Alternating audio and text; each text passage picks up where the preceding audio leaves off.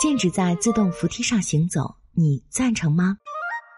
日本的埼玉县从二零二一年十月一日开始正式施行日本首个扶梯进行条例。该县知事大野元玉于此前还来到埼玉市 JR 浦和站，一边向来往行人问好，一边发放介绍该条例的传单，呼吁民众注意安全，使用自动扶梯。JR 东日本电车公司也在埼玉县内各车站张贴海报，呼吁人们遵守条例内容，安全使用自动扶梯。条例实施的当天，在埼玉市 JR 大宫站自动扶梯附近张贴了海报，车站内播放着“使用自动扶梯时，请停步”的广播。尽管如此，还是时不时看到有人像在电动扶梯上上下行走。一位游客表示，不只是走，高峰时段还有跑的人，有时会被吓一跳。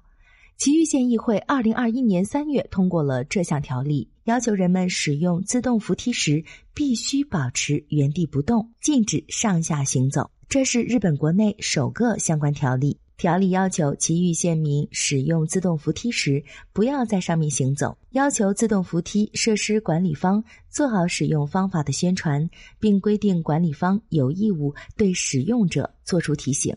不过，虽然条例规定县知事能对管理方进行必要的指导和劝告，但没有惩罚的规定，也没有提及针对违反条例者的处罚措施。关于自动扶梯的使用，齐齐站在一侧，空出另一侧，让着急的人先走，已成为大众习惯。在东京，人们习惯站在左边；而在大阪，人们则习惯站在右边。对于使用者来说，这种使用方法存在与他人碰撞的风险，一不小心还可能摔倒，从楼梯上跌落下去，造成身体上的伤害。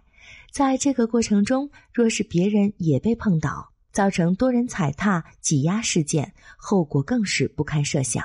并且常年重量偏向一侧的使用习惯，还会给电动扶梯造成损伤，缩短使用年限，增加出事故的概率。霓虹酱也曾经习惯于在自动扶梯上行走，尤其是与朋友约会快要迟到的时候，或是要赶电车的时候。其实仔细想想。我们真的需要冒着从扶梯上摔下来的风险去抢那几秒钟的时间吗？快迟到了就提前出门，赶电车就提前查好发车和换乘时间，这些都是再简单不过的事呀。听众朋友，你认为应该禁止在自动扶梯上行走吗？更多信息请看日本网三 w 点 nippon 点 com。